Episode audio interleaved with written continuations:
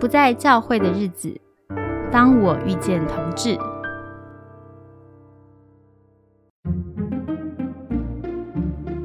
我们欢迎慕天到现场来，继续跟我们聊第三集。欢迎慕天。Hello，这次我们的开场就很直接，直接对，这次没有讲小故事。今天一开始的时候，我想聊一聊，其实台湾教会的立场啊，面对性少众族群，大部分我觉得是比较中庸的立场，就是他们主张的是有条件的接纳。比方说呢，最常听到的一句话就是，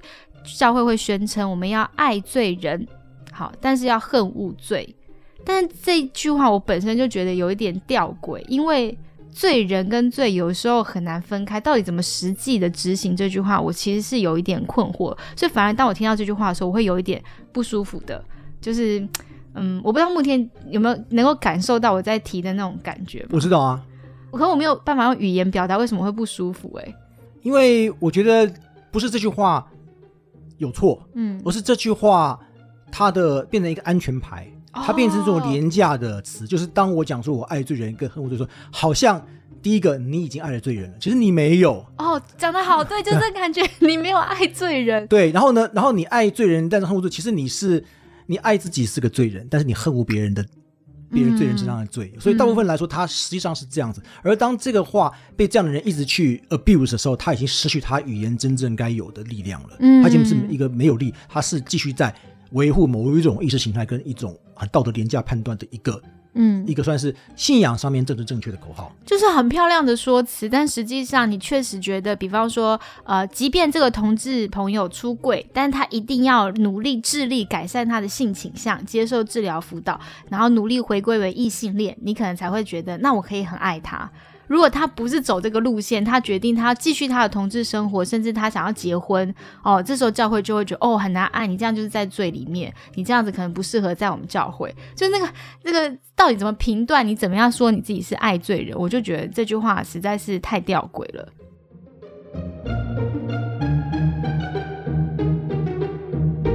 我觉得我们前两集是在处理的，就是把同性恋是罪这件事情脱钩。我们从释经上面很仔细的讨论。所谓脱钩的意思，是我们用一个更宽阔的视野去扩展对这件事情的认识。那我们也讨论了文化上面。那我非常喜欢我们上一集的结尾提到，其实罪就很像那个阿基里斯腱，是我们最脆弱的地方，而我们是需要恩典作为盔甲去撑住它的。嗯，我也回到在上一集的最开头，我提到说，啊、有四种立场嘛。那我们谈到，有人认为同性恋性倾向不存在，有人认为这个是呃存在的，但是性行为是错的，哈。也有人认为性取向是存在的，但是同性性行为是次等的善。最后一种就是认为都是善的。那我想到我上一集谈的立场的时候，我觉得我也可以分享一下我的看法，就是我认为这整个世界都是堕落的，现在整个世界全部都是次等的，我们已经回不到上帝最完美、最完全那个创造。所以，当我们一切都在这个罪的诠释下说，我们特别要求呃性少众族群，你们就要给我活出一个最完全的善。好，我觉得这是非常嗯不合理的要求，因为我自己都做不到，所以对我来讲，我的立场比较偏向是第三个，就是我认为同性性取向是存在的，有先后天的影响，而且即便他们发生性行为，这是次等善，所以我我不会用罪去定义同性恋性行为。好，我个人立场是这样，就跟大家分享一下。那不知道慕天怎么看呢？对啊，我觉得我们回到这边讲，我们会用一个比较健康的态度去面对性小众的问题，因为当我我觉得我们在讲罪的时候，其实我们呈现的很清楚，就是说这个世界按照他自己的逻辑去发展，或是即便基督徒知道了神的真理之后，仍然按照基督徒的想法去发展，我们都还是没有办法达到至善，对，也就是说，我们讲说无罪的状况。嗯也就是说，这个世界其实不太会需要他继续去做什么东西来解决他自己的问题，因为基本上是做不到。嗯，所以，基督徒的理解应该是说，怎么样在展现恩典的方式，让这个世界可以变成是一个完善跟自我平衡的状况。也就是说，虽然世界本身做不到，可是当我们再去理解神所做的事情，神为我们所做的事情，或是施加的恩典之后，这世界就可以达到一个平衡的状况。嗯而这个平衡的状况是让我们可以去接受跟拥抱这个世界的理由，不是去拥抱它不完美的地方，而是看到它不完的地方也被神所接纳跟、嗯跟弥补了。所以这也包含我们怎么去处理跟看待所谓的同性性吸引的问题嘛？因为嗯第一个，我们现在所知道是我们过去对同性恋性倾向或或对性倾向的问题不了解的时候，其实过去是把它定位为精神病嘛。嗯，所以其实我们第一个，我们把它定义为精神病的时候，它就会是一个一个不整全的状况嘛。嗯例如说，我自己是确诊的 ADHD，我自己二十年以后，我到两三年前我才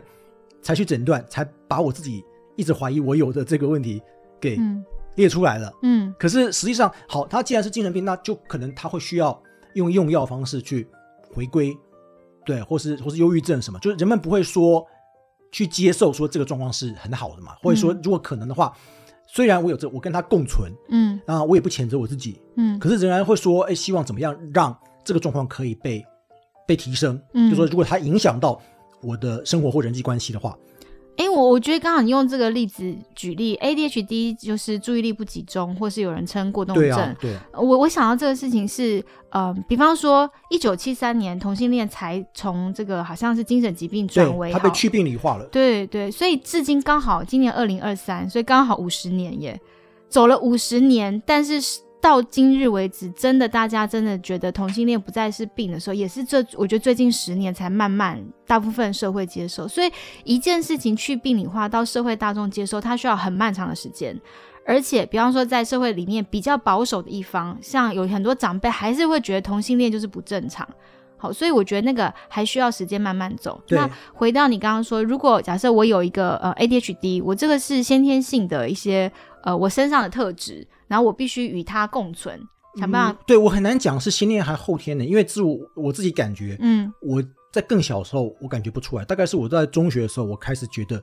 有嗯有被影响到，嗯跟跟我好像有这样的状况。嗯，对。但是它有个特色，就是它的脑内啡的产出是比较少的，呃，多巴胺，多巴哦多巴胺，所以对它需要用药去加强它的这个对的兴奋，它就可以吸收，对才能专注。但比方说你自己很理解你自己发生的事情，你也知道就是当中有哪些煎熬，好、你可以怎么与他共存。但是社会上其他人在不了解的状况下，还是会带有偏见跟歧视。所以，即便去了病理化，我自己身为这样子特质、拥有这样特质的人，我知道有优点有缺点，可是我需要超越社会的眼光，这个过程也是很辛苦的。对，所以特别是呃，我我如果用我自己的这个状况来同理呃信瑶这种处境，因为我们会知道说看到很多。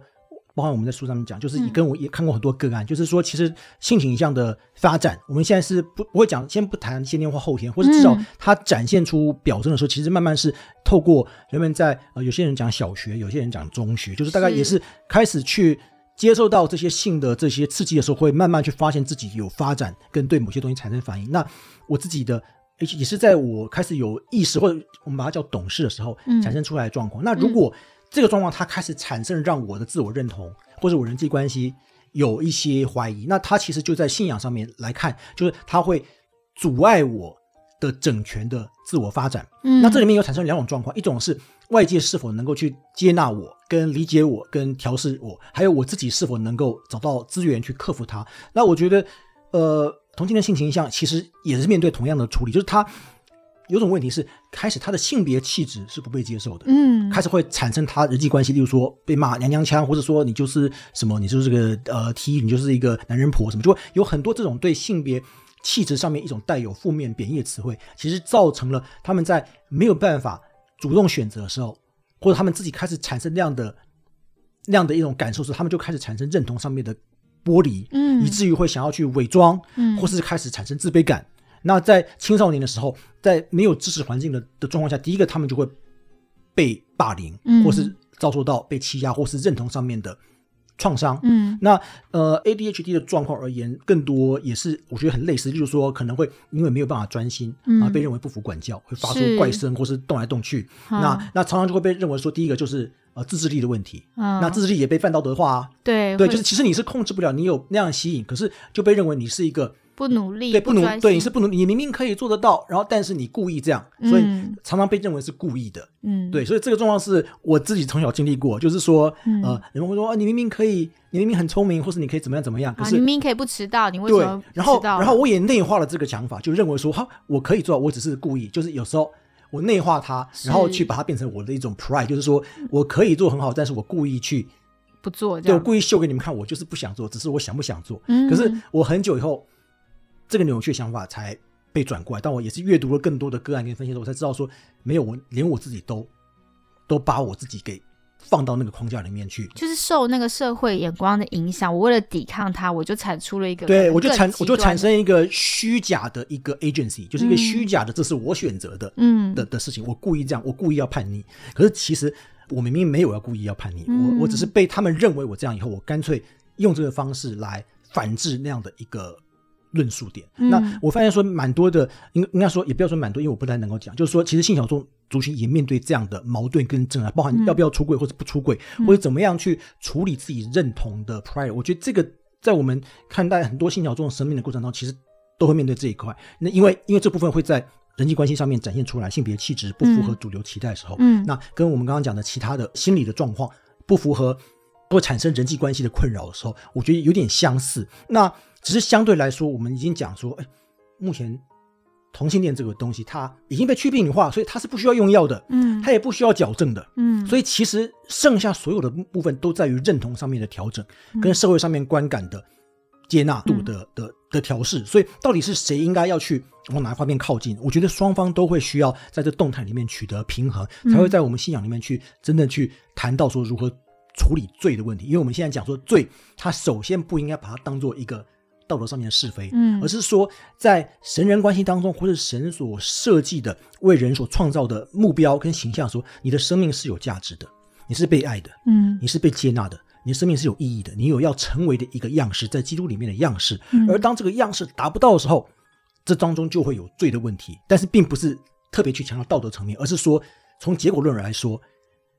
有不符合期待或是不符合那个设计上面的一个落差。嗯而这个落差一定是要去处理的。所以并不是同性恋的性倾向本身就是等同那个罪，嗯而是说在因为同性恋性倾向所产生的他的生命达不到神所预备的那样的一个样式的一个、一个完完全全被引到基督面前的问题里面，有一个罪的问题。嗯那这个有一个罪的问题，它其实是一个结构性的罪的问题，而不是说我们把这个东西病理化。就像是我不会去病理化，呃，其实它是对你，我我的 HD 让我产生了一个让我想要去追求在信仰上面目标的一个挑战。那这里面有一个罪的问题，可是该被谴责的罪并不是我得了这样东西，就像耶稣面对那个瞎眼的人，人们都说是不是他的父母犯了罪，还是他身上有罪？嗯就耶稣说罪都不在这两个点上。嗯但是罪的问题是存在，要在他这样的状态下去显现出神的荣耀来。嗯那我觉得对于同性恋的族群，或者我们讲性小众的族群，我觉得一样是面对这样的状况，就是教会一直在去谈罪，嗯。要恨恶罪，然后要爱罪人，可是 somehow 我们一直把罪的方向去失焦，而我们的处理方式也失焦，然后最后我们丢给了性小众族群更大的压力跟压迫跟负担，说我们虽然知道这里面有罪的问题，让你没办法在教会里面或者在神人关系里面得到一个认同上面一个很平衡的状况，可是呢，这个罪的问题存在，但我们不负责，我们只是鼓励你说解决了吧，你自己去解决，对，你自己去解决。三号你把它解决完以后，我们就来就讲说这个问题处理了。所以变成说他的处理方就很机械嘛，就是他只能够怎么做？你只给他一条路，就是他装成他不是同性恋，或者他已经没有同性恋的吸引了。嗯，所以反而是在水火装甲嘛。就像现在很多的基督徒也在水火装甲，就是明明我们在讲圣洁，就是我们对于圣洁的跟处理罪问题的想法是那么的单薄跟片面，然后呢，但是我们也没有好的处理机制，然后我们就希望大家用水火装甲的方式去打扮出一个看起来很圣洁的样子，而教会就认为这样就解决了，什么叫水火装甲？就是加拉太书那句话啊。就是说，装成一副把问题都扫在地毯下，而哎，你就今天干净体面，讲话都很有礼貌，对长辈都很有礼节。今天就是呃，提摩太后书那个做监督那个样子，只做一个妻子的父亲，所以你的你可能有精神出轨没有关系，你在表面上看起来很爱家，哦形象都打扮的好好。所以有些现在教会讲台或是一些什么，你说基督教机构这些董事什么，都很喜欢请跟找这样的人，因为看起来是理想基督徒的样子。理想对，看起来就是干干净净的一表人才，这个衣冠楚楚，那、里面可能都是败絮其中。那就、嗯因为后来我们就发现翻车很多次嘛，因为大家都在装假，那我们不会说每个人都是这样，有些人他是真的，嗯可是今天教会所处理方式就是，不管怎么样，你装成这样子你就没事，嗯教会的长老的职位、牧者的职位或是光环就会给你，你看起来好好的，你没有什么状况。那如果你今天承认你离过婚，你今天说你有什么什么什么精神的问题，你还有忧郁症，那今天教会就把你当做牛鬼蛇神，也不是一定要说你就万劫不复，而是说我们就会躲开你这个人。这个躲开有时候就是最伤人的欸。对，因为我们就会觉得说，你这样就是有个未爆弹嘛，对不对？或者你今天承认你还有你还在挣扎这个情绪上面的软弱，说那就不行嘛，所以就教会就会一下就断绝你的侍奉，或是拔掉你的小组长，或是就开始就不请你，或是开始小组长就会开始说，我们要为他多祷告，我们要多关心他。嗯那这个都是一种精神逼迫跟勒索，因为没有恩典，嗯但是一直说赶快解决了吧，我们现在已经注意到你这个问题了，然后这里面有嗯罪，但是第一个指不出罪与他想要去达到那个目标的距离，基本上第一个没有办法去分析跟陪伴，嗯有一个套整全的策略。第二个是说，教会在这个情况下就一直在做假的接纳，嗯就是说我们恨无罪，所以表示恨无他，因为他没处理罪问题。但是我们说爱罪人，但是又不又不是真正的接纳他跟爱他，所以这里面的挣扎，我觉得一直是很具体而为的反映在我们对信仰众族群的怀疑，或是疑虑，或是不够接纳的基础上。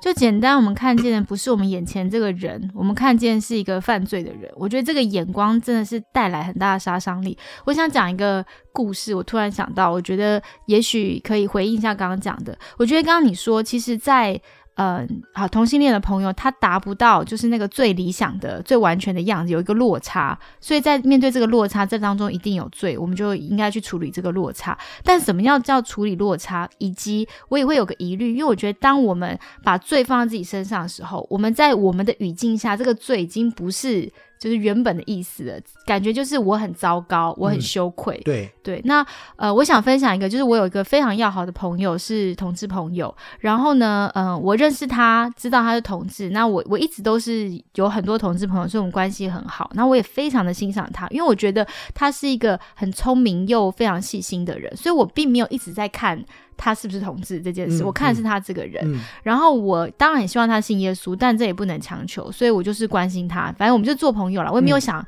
也不是那个励志我要改变他。我懂，我懂，嗯，好，就是很轻松做朋友。然后很神奇，我们大概要好了大概一年多，最近他跟我说，他觉得他好像对女生有兴趣。哇，这个发生真的太神奇！其实我没有跟他讨论，嗯因为我就是很支持他，他就是他在探索他自己的情感关系什么，我都是很愿意听跟了解的。我觉得这一年多发生的事情是，当他在人际上面受到很伤很大的伤害的时候，我觉得我告诉他，我一定挺他，因为我知道他是善良，嗯只是被别人欺压。跟另外就是，我觉得在一个安全的关系当中，他就开始跟我分享，他去探索了更多，比方说他跟他母亲的关系，嗯他就发现原来他对母亲有很多的纠结的情感，以至于他很害怕女性。嗯但他现在慢慢跟女性比较自在相处之后，他也回去去看他跟母亲的关系，他就觉得，哎，原来当初有一些东西是自己的误解跟错觉，他没有那么害怕妈妈了。好，因为爱跟怕其实有时候是同时存在的。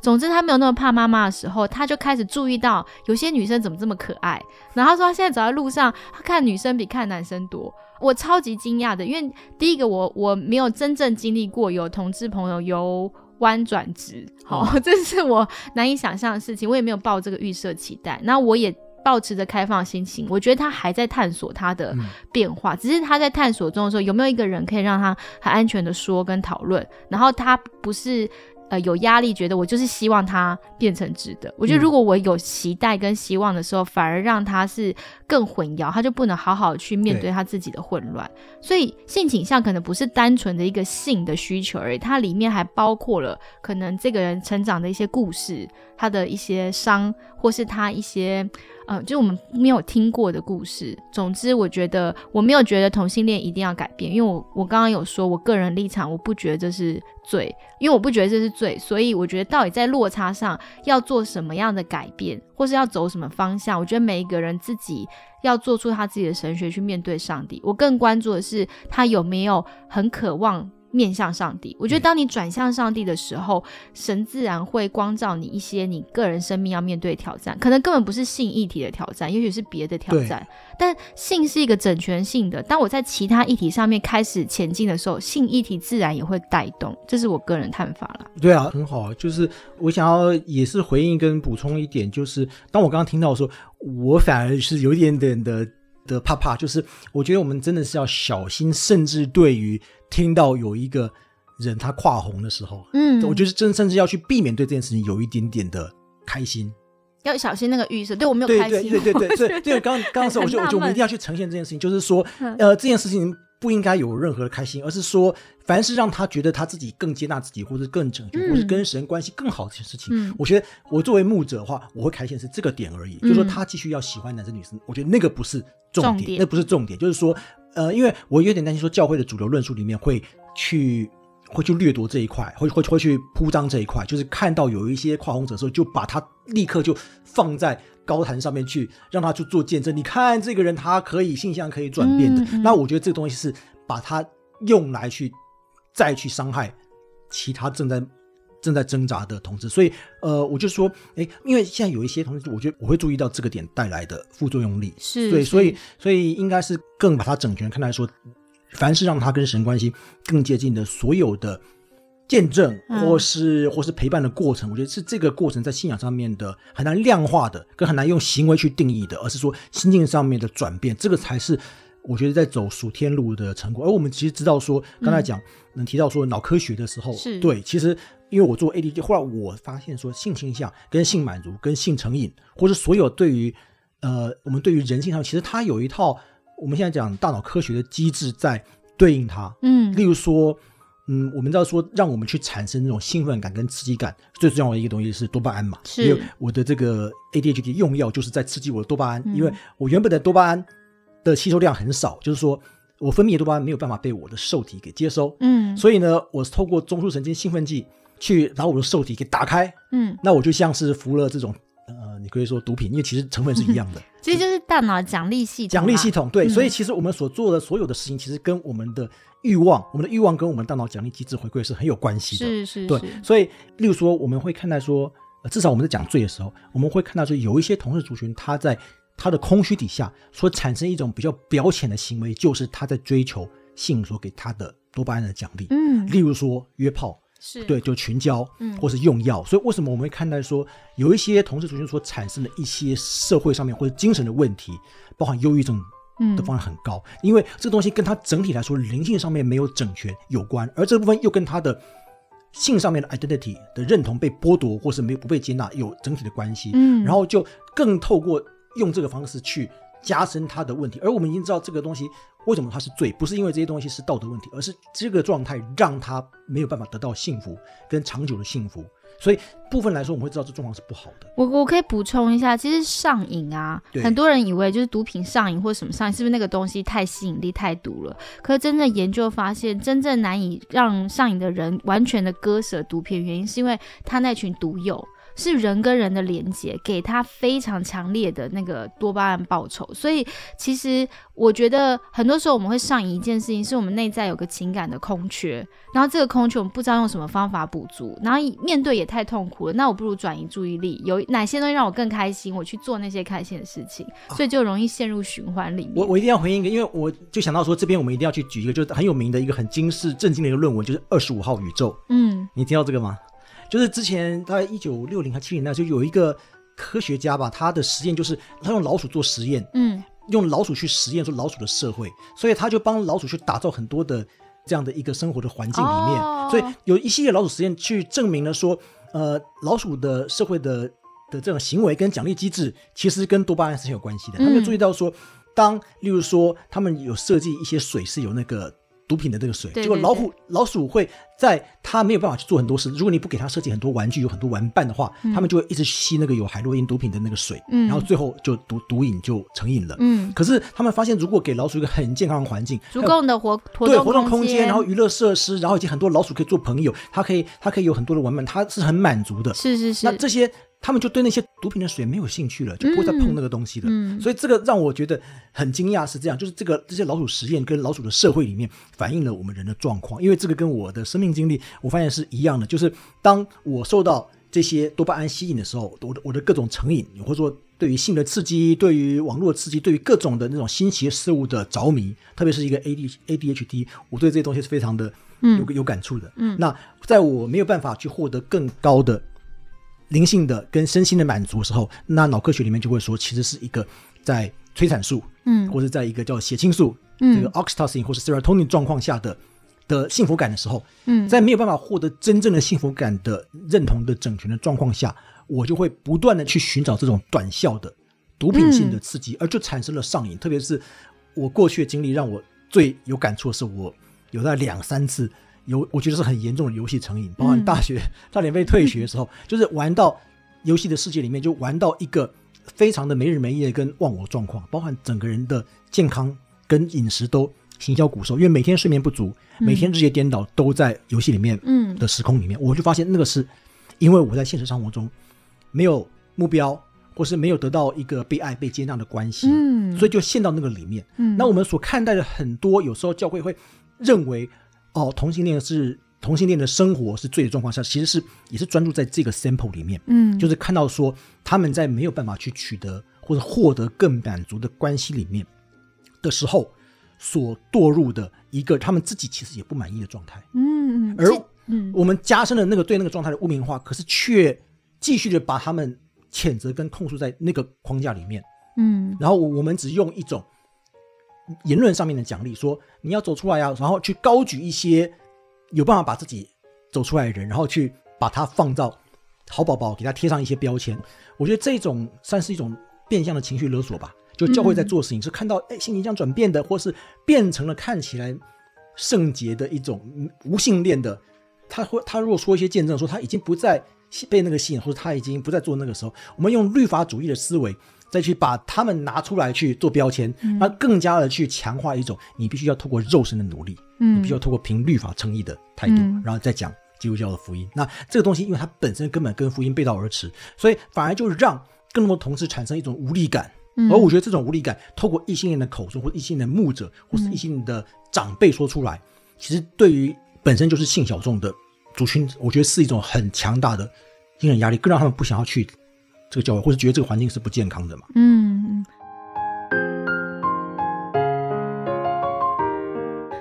血清素跟催产素，就是你说的跟幸福感有关。我觉得幸福感可能让大家觉得很抽象。我举一点例子，比方说忧郁，大家都知道。你有没有过那种心情，就是你的情绪非常 depress，然后你整个情绪就是上不来，那种感觉真的很恐怖。你会感觉像在地狱里面。就忧郁症的人，就连续三天就好，你只要有三天，你的情绪就是一点笑都笑不出来，很很忧郁的时候，你真的会觉得快要疯掉，怎么会这样？你有自己经历过吗？呃，我我觉得女性在荷尔蒙的周期还有季节性的变化时候，有的时候可能每个人体质不一样。我有经验过，就是那个整个掉下来，然后整个人就看什么都不顺眼，然后也变成一个很很很难相处的人。因为我在这个状况下，我也不知道怎么经营人际，怎么样得到我在社交上的需求，所以我觉得我我可以体会一些那种感受。还有一种感受，我比较更多体会到就是焦虑不安。嗯，因为忧郁也是一种就是嗯低落嘛。那有的人忧郁的形式可能是焦虑，烦恼很多事情啊，觉得好多事情都没有办法完成，所以我觉得那个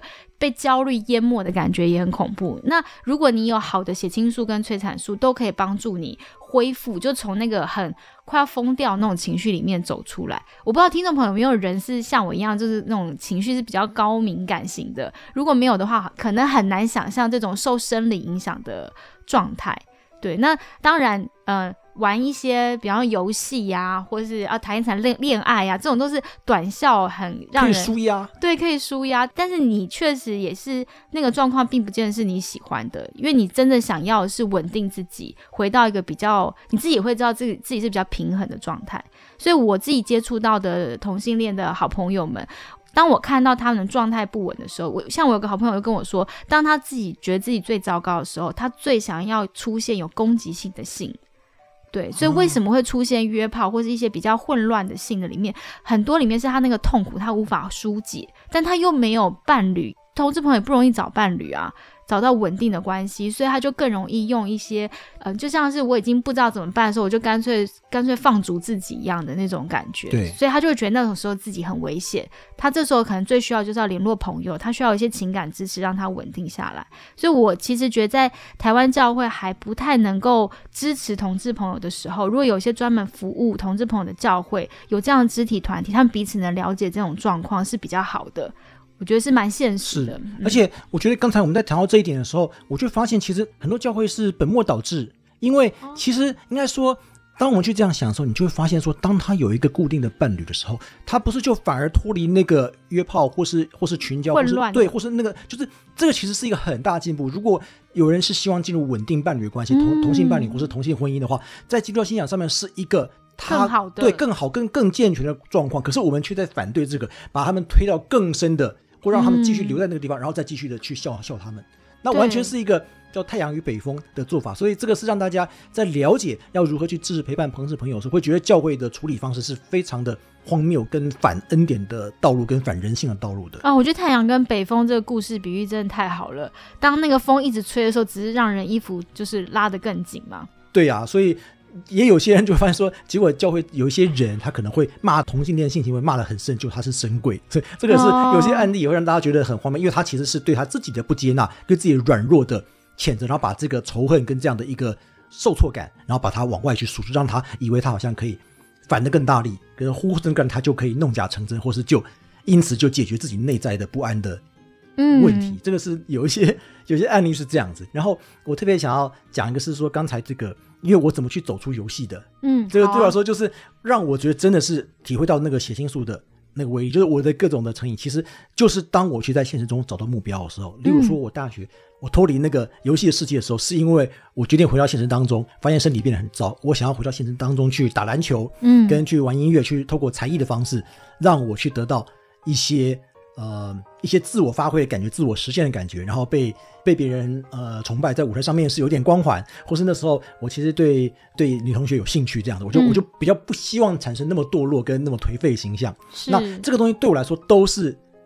用信仰来看，我觉得那个是神给我的恩典或是天使，他嗯透过这一些、这些属世的，一样是属世的东西来帮助我走出那个更坏的状况。嗯嗯，那同理可见，其实同性的性伴侣，或是就是说关系的伴侣，跟他能够去有互相陪伴的，跟支持他的人人际团体，包含投资团体或是一个固定的伴侣而说，其实那个就是让他从更糟状况下走出了那个天使。如果教会今天牧养的人，或者今天基督徒能够看待保罗说。在哥林多前书七章说那些那些失婚的妇女，说她们因为欲火攻心，然后呢，若是禁止不住，就不如嫁娶为妙。如果就会看到有什么东西，保罗讲为妙这件事情，就嫁倒不如嫁娶为妙的时候，就看到说倒不如有同性伴侣为妙。嗯，到到或者说，即使我认为说我当时想要去想要去 impress 呃学妹的这样的一个同学的这样的一个嗯动机，呃，来脱离游戏世界，仍然不是一个很很圣洁的一个动机。可是仍然我不会觉得这个东西是很可耻，因为它帮助我跟神的关系更更靠近。然后再过一两年后，我就回到了课业去好好的去读书，嗯然后是那个士别三日就刮目相看，我就我就开始去努力的去补足自己过去荒废的岁月。然后到后来我就念神学了，所以嗯我一步一步看，我每一步都在进步，都在回到我跟神关系更整全、更更平衡、灵性更提升的状况。嗯而在这过程当中，就一步一步脱离那个对短效的多巴胺的依赖，是，然后慢慢的去进入一种长期稳定关系。特别是我觉得这个是到我后来的时候，在神学院的时候，我第一次在人生中第二十七岁的时候，我第一次交女朋友，二七八岁的时候，那时候才第一次交女朋友，然后我特别感受到一个非常的。非常满足的幸福感，我觉得那时候就是我在读到关于血清素或者催产素的理论的时候，嗯。我马上就认同他所描述那个状况，就是当我完全被爱、被接纳，在一个关系里面，情感的需求，情感上面、情感灵性上面，能够跟我在信仰上面、在服侍的道路上面能够一致的这样的一个对象接纳的时候，我就我就感受到自我价值的提升，也感受到神所爱我的那样的一个嗯。很被很被充满的感觉，而这感觉并不短，而它完全的让我没有想再去碰我过去曾经让我想要去成瘾那些东西，就是那个老鼠时间的状况。嗯，所以我真的非常想要去鼓励，跟想要去呃呈现这样一个状况，是这个其实是应该教会的生活或是团契里面，或是每一个人他能够去达到的这样的一个很整全跟很幸福的关系，而他有。脑科学上面的一些背景跟一些解释的机制，使他可以稍微比较客观，就是嗯在讲说这个东西其实是跟人的行为、跟关系、跟他的生理状态是有关的。再来在灵性上面，这个才是一个人他有能力去回应神的恩典跟嗯被充满的时候，是一个福杯满溢的状况。那那今天就会有点像在一个人他只有两个寡妇只有两个小钱，或是一个人还在挣扎的时候，去想要说你要被神接纳，你就要把两个小钱都奉献过来。嗯你如果还抓着这个钱，你就是不爱神。可嗯他自己是个财主，他自己却一毛不拔。嗯那我觉得今天教会就是这个状况。那嗯教会在透过更有同理心的状况的时候，才看到说我们应该怎么样去牧养别人，包含牧养你自己。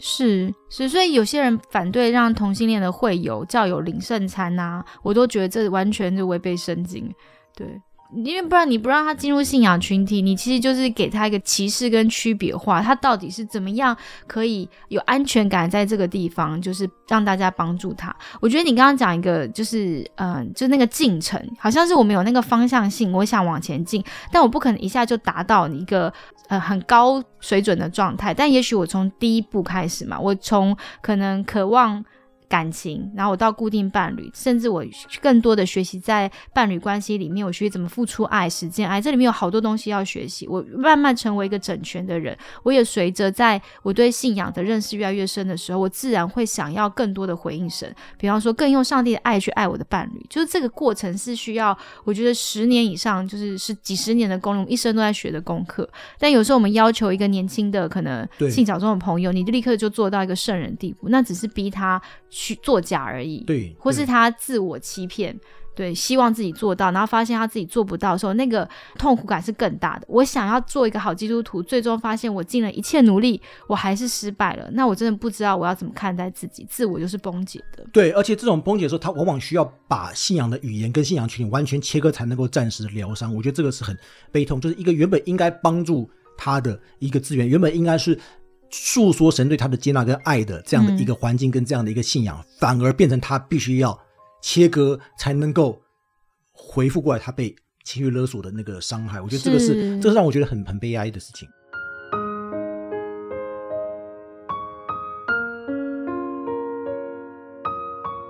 所以我真的蛮鼓励，如果收听节目的朋友，你是呃性小众的朋友的话，请你就是勇敢的去找寻符合你就是特别服务性小众的教会，我觉得还蛮需要的。因为如果你在呃普通教会里面你是神鬼的话，嗯，就是你没有出柜的话，其实有时候有一些苦跟有一些难是没有人知道。你当然不一定要离开你感情很深的教会，但你可以另外找到一些群体，私下在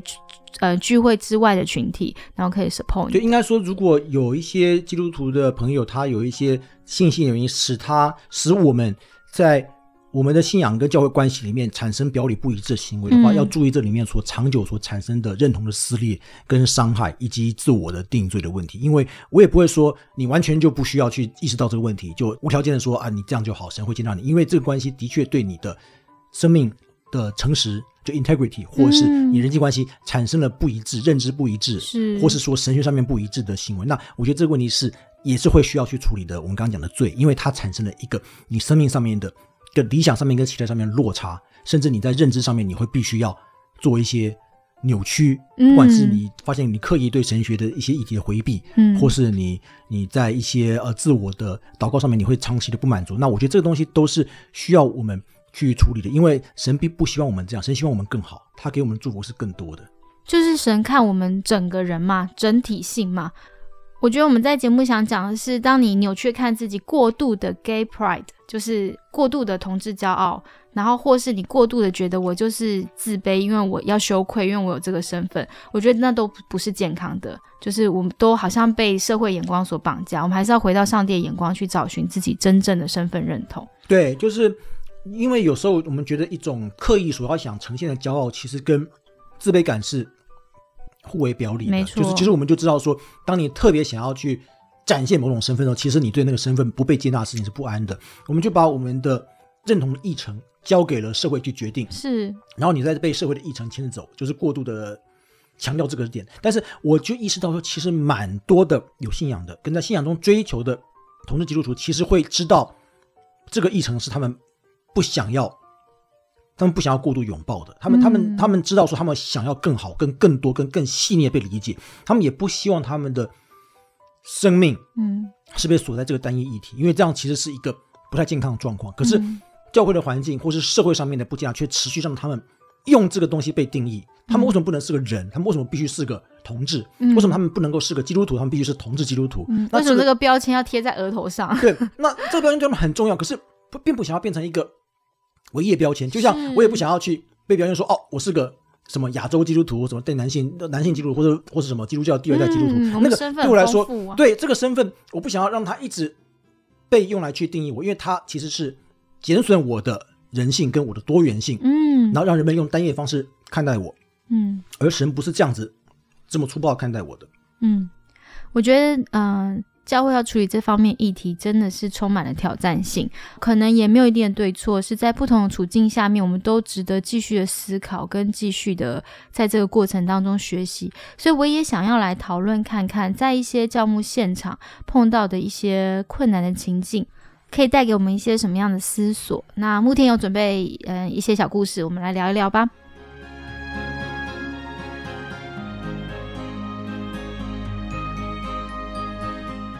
我的小故事其实有我看过的报道，还有身边的呃理解过的一些其他教会的事情，还有我嗯在书里面有谈到的，嗯，就是例如说，嗯，在我们这样的接纳立场上，其实第一个我们觉得在有一些状况下，其实我们已经担待了，跟跟我们能够去接受。神有很多元的安排，对于更多的生命，只要任何的生命在他的安排上面，他能够产生更好的影响，而他是利大于弊的，其实嗯。我们就应该比较健康的去看待它，包含同性性吸引的的朋友，嗯。他让性伴侣一起跟他追来求，到教会，对，来到来到教会一起去追求追求这个属灵的这条路。那这时候我我觉得教会是没有理由去拆散他们，也没有理由不让他们领圣餐，或是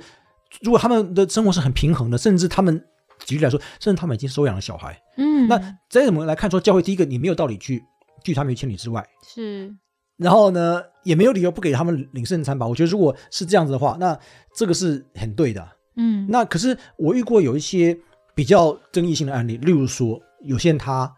有一些仍然在挣扎罪，或是有前科的。例如说，我讲说以前我看过美国的时候是有呃有恋童癖的嗯狱友，然后呢出来以后，然后有在做监狱关怀的牧师，想把他们引进教会。嗯，那结果呢，这是一间比较中产的呃白人的这样的一个教会，他他他们就很注重小孩的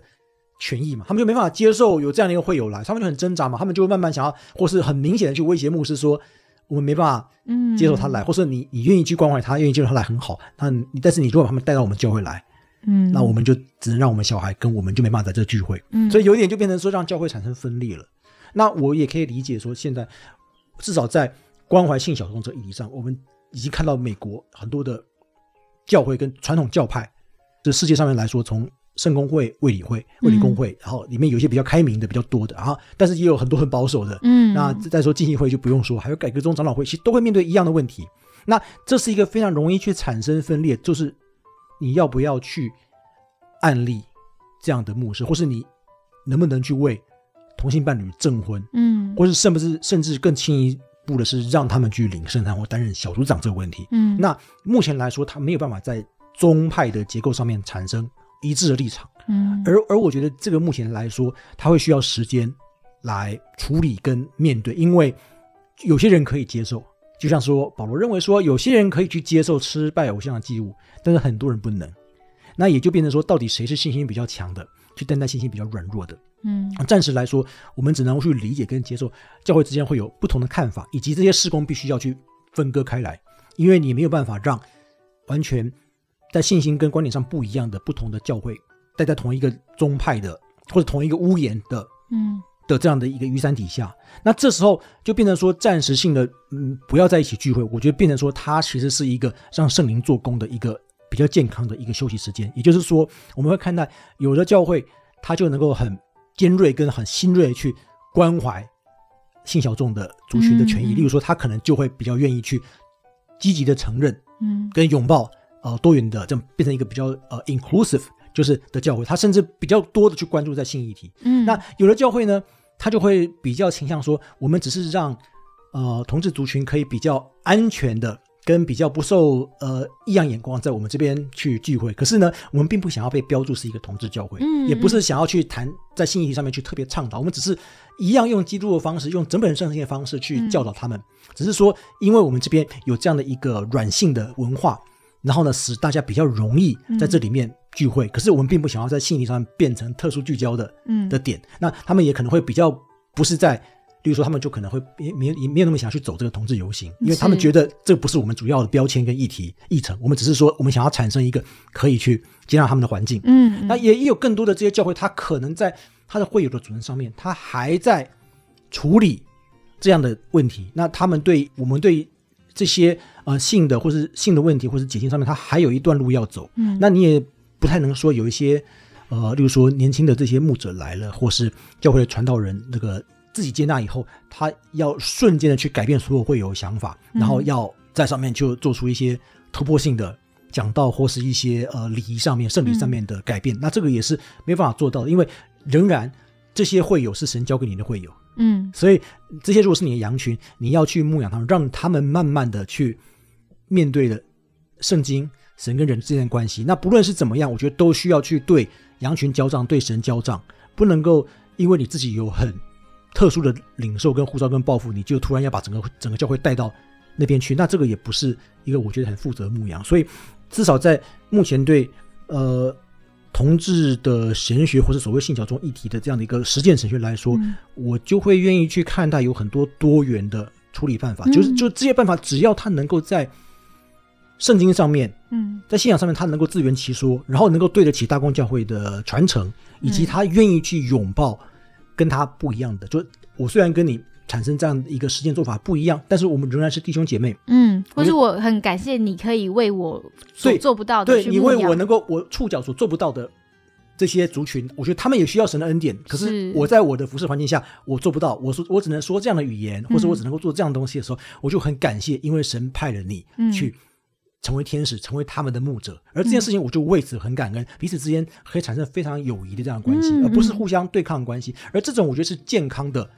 分裂，例如说，你看当初初代教会的时候，彼得、保罗，大家就往不同地方去，不同地方去宣教，然后彼此之间其实是不会去互相否认对方，而且互相的去，最后在主里面是接纳，虽然知道彼此有不一样的，呃，我们讲说 practice 或是一些嗯着重点。嗯对，那今天教会说我们可能对呃礼仪啊，或对妇女什么什么，我觉得都是这样。可是比较遗憾是，有些教会在因此它产生的是呃伤害、仇恨，或是敌意，或是总对分裂这样的不理解。那我觉得这个是需要去消弭跟处理。我们不希望同志一体变成教会一个无法整合跟无法去上神交账的一个破口。我觉得希望我们用一个更健康的心态去看待我们现在会有不一样的做法。我们也需要去牧养更多的人。我们教会是需要更多的愿意去回应神国的的子民跟成熟的牧者或是基督徒，然后跟嗯使命的门徒，而不是而不是说因为在我们差异下面，我们就一定要去争出一个单元的对错。我们已经知道说，在道德上面，在回应神的方式，每个人生命都有不同的进程跟历练，他也会需要不同的拥抱跟支持群体，嗯是愿意把基督把恩典放在优先的。嗯嗯。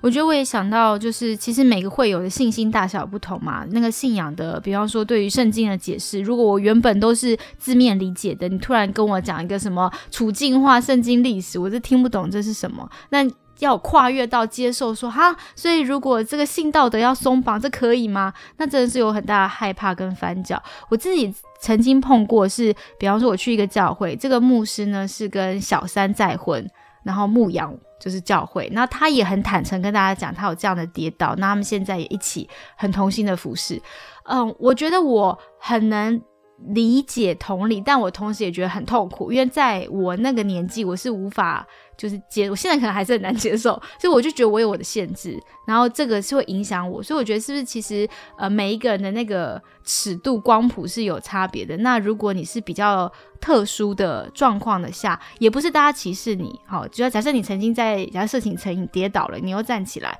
你要去牧会的时候，你你也要理解，其实会有是有一些他有些 concern，这也是很正常的人性。是啊，但是这个部分就我觉得是牧者的智慧耶，因为有些话说出来，你可能觉得很舒坦，然后你也觉得是比较诚实。对，可是其实他他对于你跟会友的关系或对牧养上面其实是没有帮助的，所以 所以我我不我不觉得所有的这种诚实都会是一个很很很值得鼓励的做法，就是他会需要一点智慧。你只要知道说你没有为了想要去让你的形象更好而做这件事情，只要不是为了自私的想法，我觉得我可以接受。例如说保罗曾经有一个嗯例子是让大家去做点隐瞒嘛，就是你吃偶像祭物的时候，你就不要问嘛，哦，对，就不要问说有人拿这个，你就觉得说这东西哎不太不太对劲，嗯。但是不要问，你就你就凭信心就吃，因为你多问，你良心反而不安了，你反而做不了决定了。嗯，那所以其实某种程度上，保罗其实也建议这个做法，就是说你就不需要去特别问，除非你今天明知道，那明知道你就要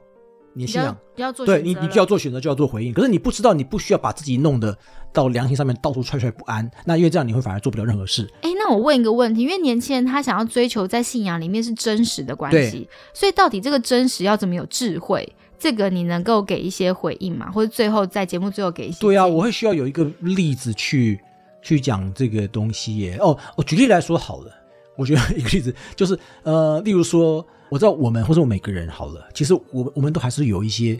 犯罪嘛，或者或者不是念头嘛。那我们不需要每次都把这些东西都开成不公吧？公开告解这样。对，举例来说好了，那举例来说，例如说我们以这个这个自卫的性行为好了。好。那那你现在自卫还是一个很很不好讲的问题啊。嗯。那我们总不需要每天告诉人家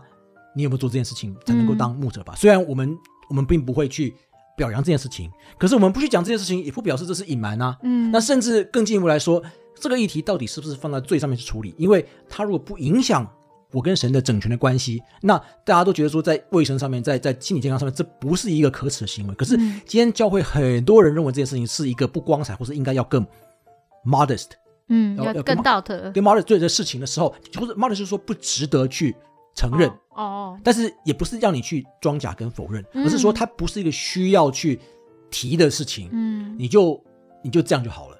对，那那然后呢，你这个东西不影响你也就好了。那我就是这样。那我觉得很多的呃基督徒，我觉得呃或者小组牧羊里面，我觉得目前没有办法去很健康处理这一块，是因为我觉得大家的心态不太对。例如说，有些小组牧养就会希望大家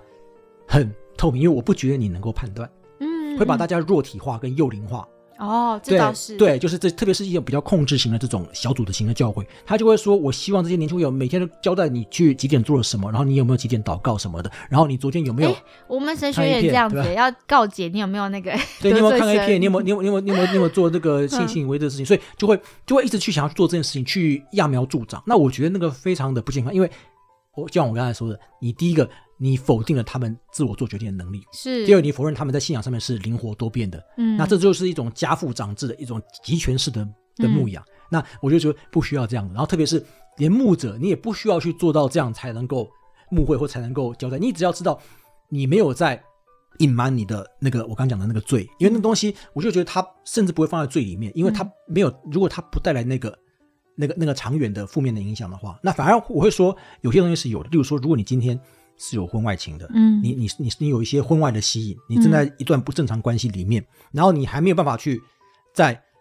在在在神人关系跟你自我的这个平行关系里面去去 account 去交代他的话，那我我认为这时候是你要暂停辐射时候，你你也不用去很明显的去产生这个原因，以免让你永远回不到回不到侍奉岗位，嗯，但是我觉得目前也是蛮多的牧者做不到，就是他在自己的软弱的时候，他应该要去卸下服饰，是，然后第一个就是说。他他不太懂得怎么样去有技巧让他自己得到属灵上面的休息，他可能是因为很多压力关系，那他已经在性上面已经落入试探，那他知道这时候是不是一个服侍状，他需要重新的悔改跟重新的得力，跟把这问题处理好，就像是马太福音说，呃，你如果得罪你的弟兄，你就不要到祭坛前，你应该先去跟他和好，因为这个问题它会影响你跟神的关系，跟你侍奉的关系，那你就应该要先去和解这个事情。那我觉得蛮多的教牧领袖是在上面去继续的去强撑，撑到这事情最后。爆发了，爆发不论不不论是底下有些会友他看不过去了，嗯，他捅掉了，或是你自己最后因为在不健康的关系下，你已经枯干了，但你继续的去勉强硬撑去侍奉，因为你下不了神坛，最后让这个事情烧得更大。那这就是我觉得在性的问题上面，其实蛮蛮多的福音派教会或者传统教会，他在上面其实是处理的是很粗糙跟软弱，因为他没有办法去处理自己。以至于他对于性小众处理也是错误的方式，嗯嗯，对他对于人的情欲跟呃心灵的灵性的关系，他是没有一个很灵活的关顾什么，而这个东西其实圣经，我刚刚一直都在引用圣经经文讲这个，嗯，所以让他变得，我觉得教会的亏损也是教会的罪，因为这教会就没有办法达成神希望教会成为那个基督心腹的。样式以及成为一个倒空的器皿去彰显基督。嗯，我觉得这后面我们最后结尾讨论这一段真的太棒了。就是我们不是集中在信小众朋友的挣扎，我们连教牧人员挣扎都一起谈。真的是不管你在什么样的位置，你就是有挣扎。我觉得基督徒一生的常态就是我们面对我们的挣扎，然后我们很积极的去面对上帝。我可能此刻动弹不得，但不代表我并不想。处理我的挣扎或是我要住在最终。我觉得我们还是想要住在基督里那在这个挣扎中就是我们一生的功课。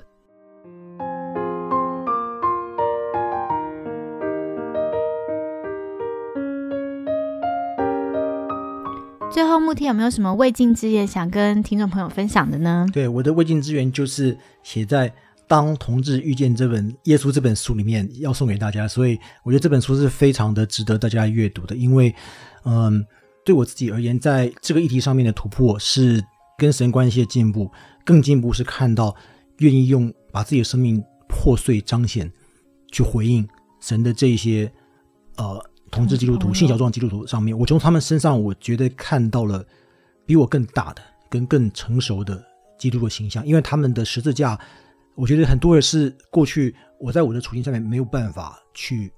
体会跟想象，就是他们被迫去扛这么大的重量，然后呢，最后有一些人，他们用自己的生命方式去突破跟超越。因为你不会想象说，你的生命需要花这么长的时间去从小开始去一直去。被迫的去坦诚、跟处理、跟不断的去加注这样的一个重量，然后你还要去回应基督的恩典，然后最后还回来跟传统的教会或是一般的主流性别的基督徒朋友去做见证。而我觉得这样的一个巨大的声量，是我在看到他们的生命故事的时候，我非常的佩服。所以在这本书里面，我这次带给先帝的是，我带了三本这本书，然后然后只有一本是我们这边写的《当耶稣见证》，因为我觉得这本书是更值得大家去阅读跟。领受跟感受到那样的一个震撼，跟跟自己不一样的生命去突破，跟去把自己与神的关系推到更深的、跟更高的境界。对，所以我非常的谢谢这一些信仰中的朋友，愿意用他们的生命去见证如何回应基督，也教导我成为我的生命上在与神关系的一个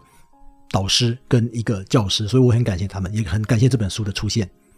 我觉得，当我看到很多基督徒，呃，因为没有办法调和信仰跟自己的挣扎，然后我们就选择放弃信仰或离开教会，这很可惜。但是也有一些基督徒，他可能选择就是变得更有防卫机制，他就更属灵化，然后所有事情就是非黑即白。就我看到这两种极端，然后都是很容易落入的情况。可是信教中的朋友，他们如果这样的基督徒，他突破这两种的扭曲，然后活出一个不一样的生命，就那。那第三条路是没有人走过，他自己走出来的。我真的觉得很不容易，尤其是他们可能是十几岁信主之后，就一直花了就是几十年时间在经历这件事情。那写这本书的，我看蛮多作者其实都蛮年轻的，所以他们生命的厚度，我觉得远超过同龄的许多的基督徒，是真的蛮值得一看的。好，那今天非常谢谢慕天有这样的分享，希望这期节目对大家都很有收获哦。谢谢大家。OK，那你有什么意见？欢迎你可以留言，也欢迎你投稿。就是对于节目的心得，我们有送书给大家，